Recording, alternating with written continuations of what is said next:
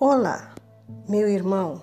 Hoje eu venho para lhe dizer que não fique triste quando você observa pessoas extremamente críticas, que possuem frieza no olhar, palavras vorazes, em ambientes públicos, em festas.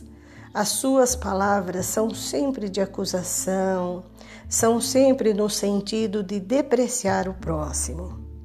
Essas pessoas, elas exalam energias prejudiciais e por isso você deve ficar longe delas.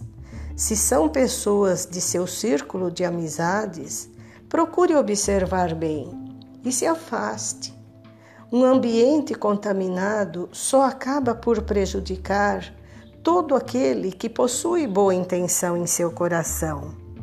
Então, fique longe, prossiga em paz, fazendo o bem. Esses indivíduos que só criticam são amargos e eles não têm um norte na vida. E tudo quanto eles enxergam é defeito. Para eles, todas as pessoas não prestam, eles prestam. Então, livre-se dessas amizades, não vale a pena.